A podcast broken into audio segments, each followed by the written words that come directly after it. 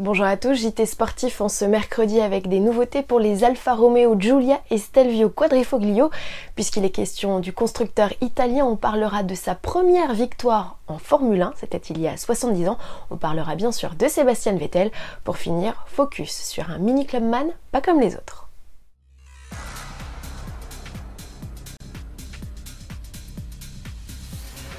Du nouveau chez Alfa Romeo, après les classiques Giulia et Stelvio, c'est au tour des versions énervées Quadrifoglio de recevoir quelques mises à jour. Elles ont été présentées par le constructeur italien lors d'une conférence de presse 100% virtuelle. Au menu, une palette de couleurs étoffée, berlinais SUV survitaminé profite d'un inédit vert Montréal. Autre nouveauté, les feux à LED surteintés et les détails de finition noire au niveau de la calandre. On note aussi l'arrivée de nouvelles jantes de 21 pouces sur le SUV. Et c'est tout Non, Alfa Romeo ajoute aussi de nouvelles aides à la conduite pour une conduite autonome de niveau 2. La nouvelle interface multimédia s'enrichit d'une fonction monitoring très utile sur circuit.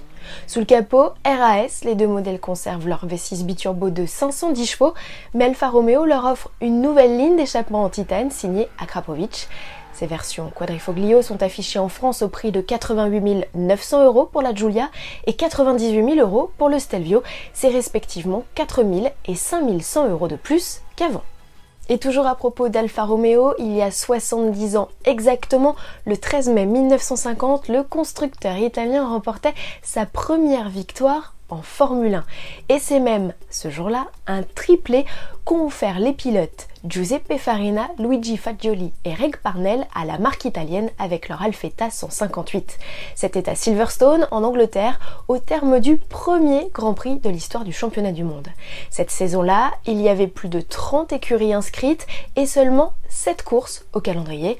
Les casques de protection n'étaient toujours pas obligatoires, il n'y avait pas de retransmission télévisée et les spectateurs assistaient aux épreuves debout le long de la piste.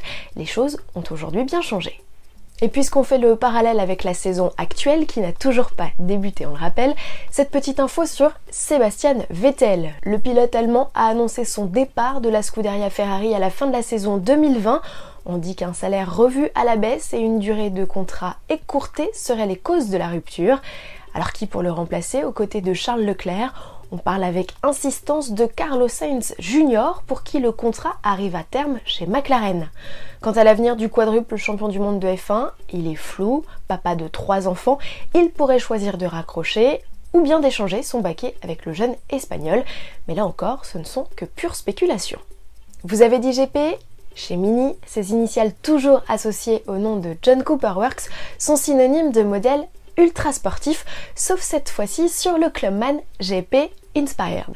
Comme son nom l'indique, il s'inspire de la Furious Citadine. S'inspire juste avec un kit carrosserie légèrement modifié, des stickers spécifiques et une peinture exclusive.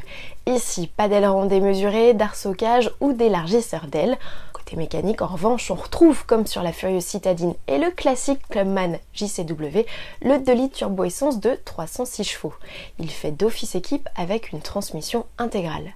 L'équipement est pléthorique, signe que Mini ne voulait pas en faire un break de course de série. Il embarque l'affichage tête haute, un système audio perfectionné et un toit ouvrant panoramique.